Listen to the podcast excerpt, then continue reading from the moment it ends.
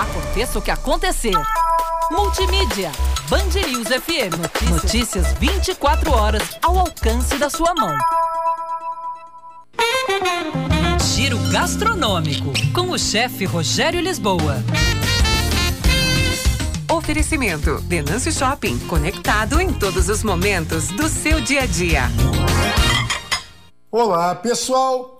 Aipim, macaxeira, caçava, os nomes regionais são vários para a nossa conhecida e brasileiríssima mandioca, um dos vegetais que está presente na mesa de praticamente todos os brasileiros, de norte a sul do país. O Brasil é um dos maiores produtores mundiais de mandioca. Da mandioca se obtém vários subprodutos, como por exemplo a farinha, o polvilho e até a tapioca. Muita gente não sabia, né, que esses dois últimos são provenientes dela. A mandioca em si pode ser consumida cozida, frita, em sopas, na forma de purê, em pratos clássicos brasileiros, como a vaca tolada, e até dando origem a bolos, docinhos e pudins. No norte do Brasil, por exemplo, se mistura com suco da mandioca, ervas e outros temperos para preparar o tradicional pato no tucupi.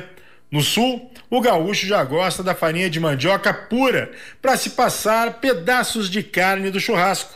Ao contrário de outras regiões, onde é comum se utilizar a farinha de mandioca para se fazer farofa, que serve de acompanhamento para diversos pratos. Misturada a ovos, banana, bacon, passas de uvas, miúdos de aves, ou simplesmente tostadinha na manteiga ou com um pouquinho de banha de porco.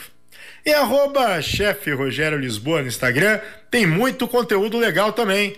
Técnicas de cozinha, dicas, restaurantes, receitas originais. Era isso, pessoal. Um abraço. Até mais. Tchau, tchau. Você acompanha agora a reportagem da Milena Teixeira.